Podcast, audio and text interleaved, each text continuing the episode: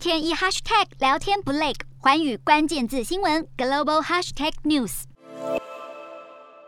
反送中运动的街头场面火爆，香港警察执法过当，而且毫不手软，震惊国际社会。背后支持港警的是鹰派的前任保安局长李家超。你咪投诉咯。面对民主派议员，态度非常强硬。李家超今年六十五岁，香港土生土长，因为家庭因素放弃就读香港大学，投身皇家香港警察。之后他的官途相当顺遂。一九九七年升为总警司，二零一二年升任保安局副局长，二零一七年转正成为保安局长，更在去年升任特区第二把手政务司长。李家超在反送中运动期间以鹰派形象捍卫政府和警察，显然获得北京当局认可。因为明年即将再度举行的特首选举，现任的林郑月娥表示不寻求连任后，李家超已经在这个月六日宣布辞去政务司长职务，要正式参选特首选举。香港首富李嘉诚的长子、商界巨头李泽钜立刻表态支持。而香港学界建制派大佬刘兆佳分析指出，新特首需要作风硬朗，完成中央的硬任务，没有派系背景，团结爱国者阵营。目前李家超看起来最符合这些条件。虽然李家超是一位相对缺乏政务官经验的武官，但是在爱国者治港的新时代里，或许北京当局最中意的就是这样的人选。